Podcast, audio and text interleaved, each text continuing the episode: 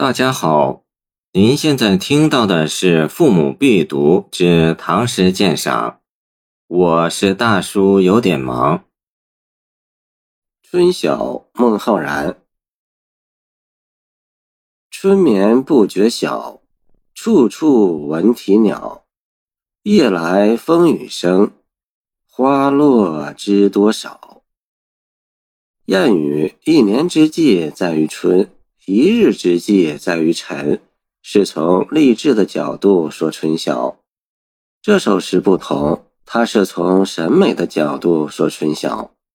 短短二十字，包含了春花、春鸟、春风、春雨等元素，给人以春意盎然的印象。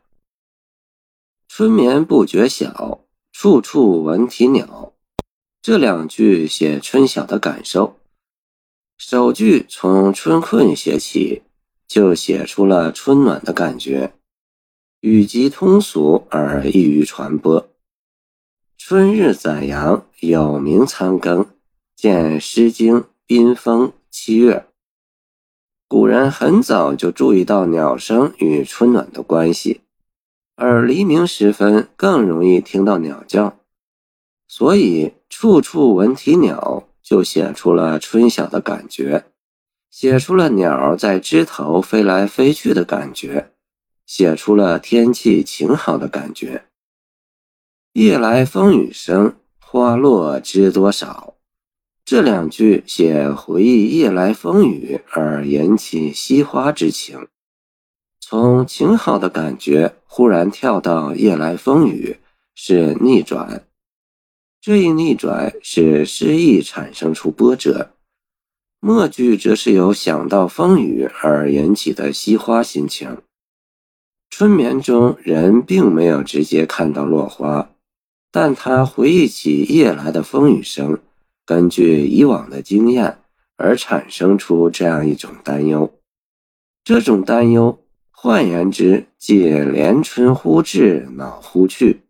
见《红楼梦》中《葬花吟》，不过诗中的伤感成分并不重，被冲淡在春晓的那一片欢快的鸟声中。总之，三句的一转，四句的一问，使得全诗于一气贯注之中，遥有跌宕之志。这首诗意境的构成特点是主要采用听觉形象，鸟语和风雨声是天籁。是大自然的音乐，构成了一种特殊的审美境界。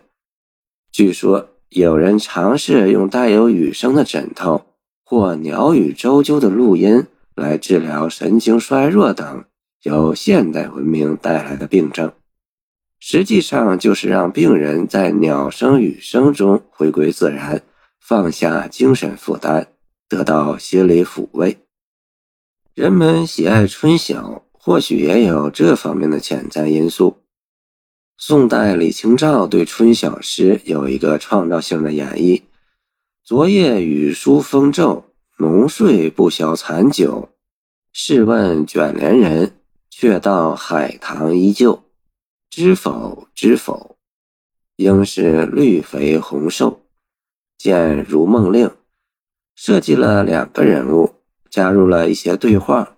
便有了戏剧性，融入了时代气息和作者心情，所以要伤感一些。谢谢您的收听，欢迎您继续收听我们的后续节目。如果你喜欢我的作品，请关注我吧。